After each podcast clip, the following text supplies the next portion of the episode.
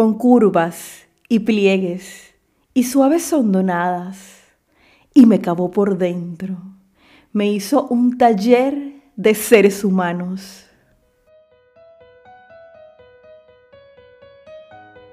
Está por iniciar un episodio más de la segunda temporada de Entre Poesías y Poetas, un podcast dedicado a la poesía en español de todos los tiempos. Mi nombre es Priscila Gómez y estoy transmitiendo para ti desde David Chiriquí, República de Panamá. Empecemos. ¿Qué tal amigos? Estamos en el capítulo número 6 de la segunda temporada de este su podcast entre poesías y poetas. Y hoy vamos a dedicar el programa al Día Internacional de la Mujer, que se conmemora el 8 de marzo. Es por esto que la poesía para el día de hoy es Y Dios me hizo mujer, de la poeta Gioconda Belli quien nació en Nicaragua el 9 de diciembre de 1948. Sin embargo, recientemente, este año 2023, junto con otras 93 personas, fue calificada como traidora a la patria por el gobierno actual de Nicaragua, retirándosele su nacionalidad nicaragüense. Definitivamente un hecho lamentable.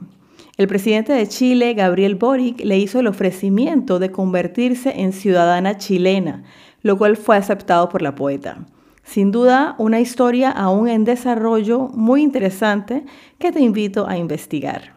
En apoyo a Gioconda y a todas las mujeres que están afrontando una lucha en su vida, para todos ustedes, y Dios me hizo mujer.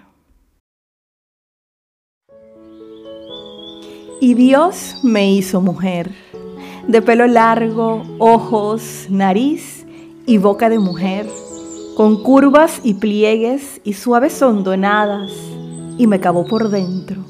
Me hizo un taller de seres humanos. Tejió delicadamente mis nervios y balanceó con cuidado el número de mis hormonas.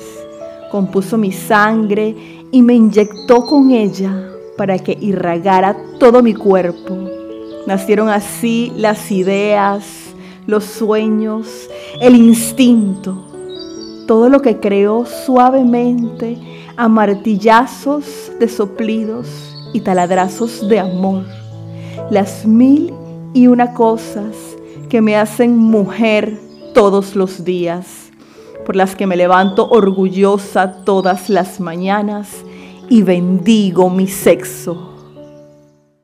Como mujer, hija, madre, hermana, amiga, profesional y como poeta, muestro hoy mi solidaridad con Gioconda y con todas las que como ella se han visto vulneradas en alguna circunstancia de su vida.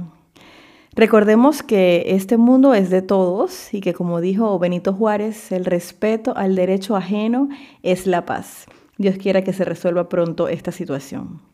Así llegamos al final del sexto episodio de la segunda temporada. Te pido que lo compartas, que envíes este mensaje a las mujeres en tu vida y que después de tantas adversidades sea un día para regocijar a la mujer y toda su esencia. Me despido recordándote que la poesía se vive mejor cuando se escucha. Hasta la próxima.